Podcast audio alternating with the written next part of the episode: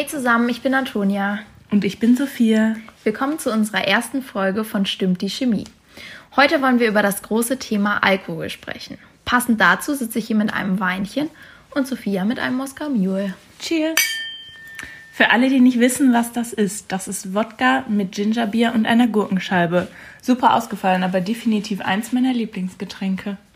Ja, wir studieren beide Chemie in Münster und haben uns auch im Studium kennengelernt. Wir haben letzten Sommer unseren Bachelor gemacht und nach der Corona-Krise starten wir dann hoffentlich in den Master. Ja, aber über unser Studium und was wir da so erleben, werden wir auf jeden Fall in einer anderen Folge nochmal sprechen. Heute versuchen wir euch das Thema Alkohol auf einer naturwissenschaftlichen Basis verständlich rüberzubringen und verwenden auch den ein oder anderen Fachbegriff, den wir dann aber natürlich kurz erklären werden. Ja, ihr könnt uns ja jetzt nicht sehen, aber wir sitzen uns gegenüber auf meinem Bett und ja, da kommt mir eine Sache in den Sinn, wenn ich in deine braunen Augen sehe. Kennst du eigentlich den Mythos, dass blauäugige Menschen mehr Alkohol vertragen sollen? Ähm, ich habe davon schon mal gehört, aber ich kann dir nicht ehrlich sagen, ob das stimmt oder was daran ist. Aber das wirst du mir bestimmt jetzt sagen, oder? ja, also ich muss ehrlich sagen, dass dieser Spruch für mich erstmal keinen Sinn gemacht hat, weil ich denke, dass das eher an der Körperstatur liegt, beziehungsweise an der Häufigkeit des Konsums. Jedoch fand ich nach längerem Recherchieren raus, dass äh, da doch etwas hintersteckt. Laut einer wissenschaftlichen Studie der Universität in Atlanta sollen nämlich braunäugige Menschen eine höhere Sensitivität gegenüber Alkohol haben als äh, Menschen mit blauen Augen. Es wird gesagt, dass dies auf dem Pigment Melanin beruht. Dies ist für äh, die jeweilige Augenfarbe verantwortlich. Das heißt, wenn mehr Melanin in der Iris eingelagert ist, hat man braune Augen und bei weniger Melanin blaue Augen. Der Melaninanteil im Auge hängt mit dem Melaninanteil im Nervensystem bzw. in den Nervenfasern zusammen. Bedeutet, du hast mit deinen dunklen Augen mehr Melanin in der Iris und somit auch in den Nervenfasern. Und bei mir ist es genau andersrum, weil ich helle Augen habe. Durch einen höheren Melaninanteil kann eine schnellere Ausführung von Nervenimpulsen ermöglicht werden und du merkst den Alkohol schneller. Okay, das klingt eigentlich relativ schlüssig für mich. Aber ich weiß jetzt nicht unbedingt, ob das bei uns beiden auch so ist. Da spielen ja auch noch andere Faktoren mit rein, die wir jetzt auch noch besprechen wollen. Toni, merkst du eigentlich einen Unterschied zwischen billigem und teurem Alkohol? Ja, ich bitte mir schon ein, dass mir der teurere Wein besser schmeckt als der billige, muss ich schon sagen. Man hört auch oft davon, dass der billige Alkohol generell stärkere Kopfschmerzen macht. Ja, genau, das habe ich auch schon öfter gehört. Und das liegt nämlich an den Zusatzstoffen, die sich neben dem Ethanol, dem sogenannten Trinkalkohol, im Getränk befinden. Dazu zählen Fuselalkohole oder Tannine, die Nebenprodukte der alkoholischen Gärung sind und über die Verträglichkeit entscheiden. Diese bereiten uns zwar den Schädel am nächsten Morgen, sind jedoch auch wichtige Komponenten des Aromas. Vor allem bei Bier und Whisky sind davon vergleichsweise zu Wodka und Gin viele zu finden. Daher kommt übrigens auch der Begriff billiger Fusel für alle, die sich schon mal gefragt haben, woher das stammt. Wusstest du das? Nee, das wusste ich nicht, aber mit billigem Fusel müssten wir uns ja bestens auskennen. ja, weißt du noch, früher, als wir uns fast jeden Mittwochabend irgendwo getroffen haben, am härtesten waren die drauf, die dann morgens um acht noch in die Physikvorlesung äh, sich gesetzt haben. Boah, das war schlimm, aber das geht definitiv nur mit einem Konterbier. Anders weiß ich nicht, wie man das schafft. Ähm, meinst du eigentlich, wir sollten das Konterbier kurz erklären? Ja, ähm, okay, also wenn du morgens noch nicht ganz nüchtern bist, also noch nicht den kompletten Alkohol abgebaut hast, dann hast du ja noch nicht den schlimmsten Punkt deines Katers erreicht. Wenn du denkst, du hast den Abend ja ganz gut überlebt und du hast wahrscheinlich gestern Abend genügend Wasser getrunken, was man sich ja immer einbildet. Und der Döner, den du gegessen hast und für so gut empfunden hast, hat auch geholfen. Und dann klopft es plötzlich an. Bei mir klopft da gar nichts an. Ich würde eher sagen, es schlägt ein wie eine Bombe. Ja, aber wenn du vor diesem Punkt dann mehr Alkohol zu dir nimmst, kannst du den Kater zwar hinauszögern, aber nicht verhindern. Also leider kein Wundermittel. Alkohol entzieht dem Körper Wasser und Salze, was dann zu Kopfschmerzen führt. Also viel Wasser trinken ist dann doch wohl besser als mehr Alkohol ich mache mir oder auch der betroffenen Person, die sich dann bei mir befindet in der Situation, am nächsten Morgen oft eine Gemüsebrühe. Da bin ich dann auch über meine Mama drauf gekommen, weil die dann immer gesagt hat, wenn es mir schlecht ging, komm, mach doch erstmal eine Suppe. Und das liegt daran, dass halt neben der Flüssigkeit auch extrem viele Salze und Vitamine halt in dieser Gemüsebrühe vorhanden sind und das einem hilft, wieder etwas klar zu kommen. Ja, schreibt uns auch gerne euer Wundermittel gegen den Kater bei Facebook oder bei Instagram bei Stimmt die Chemie. Wir freuen uns und hoffen, dass wir das dann nächste Mal ausprobieren können. Ja, gut, Sophia, ich glaube, du warst gerade bei den Fuselalkoholen. Erzähl doch mal weiter. Ah ja, genau, zu den Fuselalkoholen, auch Begleitalkoholen genannt, zählt vor allem das giftige Methanol. Methanol wird durch die Spaltung von Pektinen, einem Polysaccharid, das vor allem in Schalen von Früchten enthalten ist, erzeugt. Oft wird Methanol auch zu Spirituosen dazu gepanscht. In Deutschland beträgt bei Wodka der legale Methanol-Höchstgehalt 0,01 Prozent von reinem Alkohol. Im Gegensatz dazu erhalten gepanschte tschechische Spirituosen bis zu 20 Prozent. Überleg dir das mal. Ach krass, das ist echt, das ist übelst viel.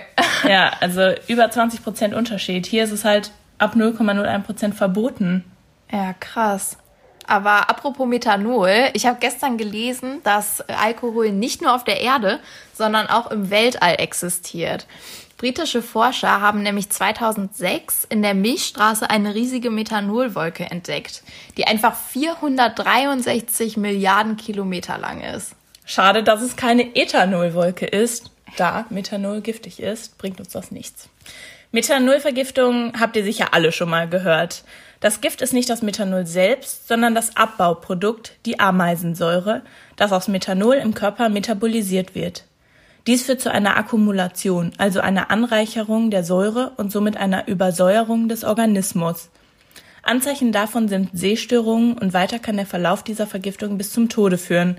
Das hört man ja auch des Öfteren in den Nachrichten. Laut der WHO starben 2017 zum Beispiel drei Millionen Menschen an den Folgen des Konsums von Alkohol. Das sind mit 5,3 Prozent der weltweiten Todesfälle mehr Tote durch Alkohol als durch Verkehrsunfälle, Gewalt und AIDS zusammen.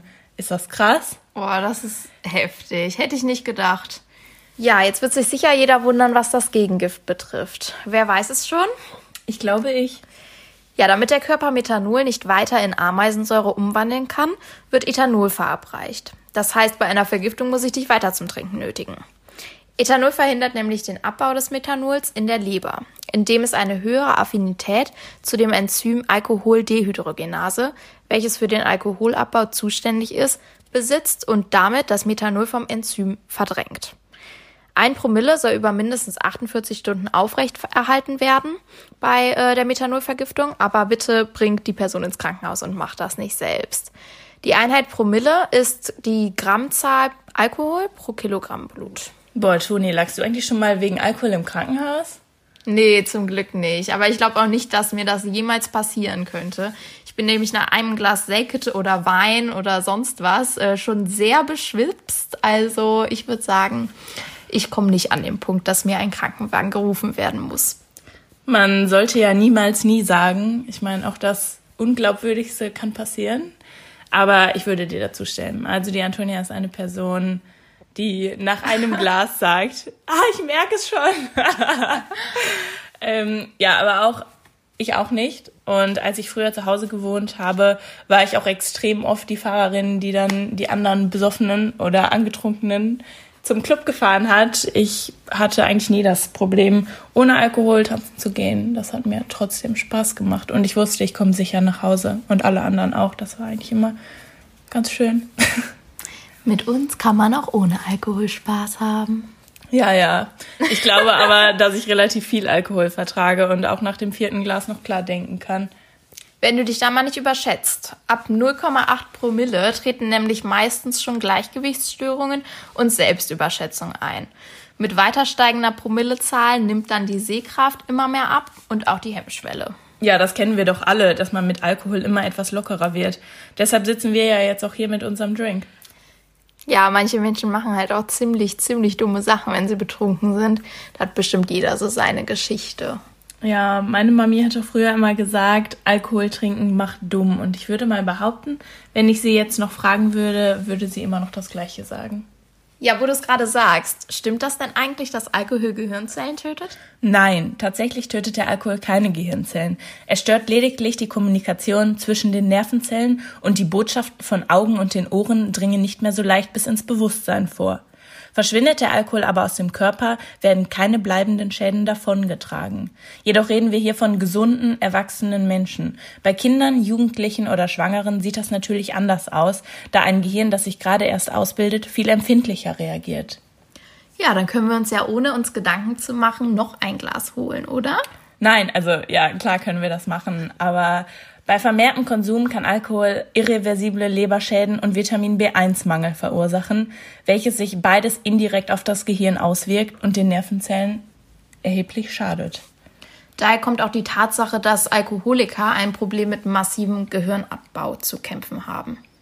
Die Leber ist aber auch das einzige Organ, das seine Zellmasse innerhalb weniger Wochen regenerieren kann, wenn sich die Leber noch nicht entzündet hat. Das heißt, es ist von Vorteil, auch mal eine Alkoholpause von mehreren Wochen einzulegen, auch wenn ihr das jetzt vielleicht nicht hören möchtet. Ja, das war unsere erste Folge von Stimmt die Chemie. Wir hoffen, es hat euch gefallen und freuen uns über eure Nachrichten. Ja, schreibt uns gerne eure Gedanken oder Anregungen über diese Folge oder was ihr noch so von uns hören möchtet. Wir hören uns bei der nächsten Folge Stimmt die Chemie. Tschüss. Tschüss.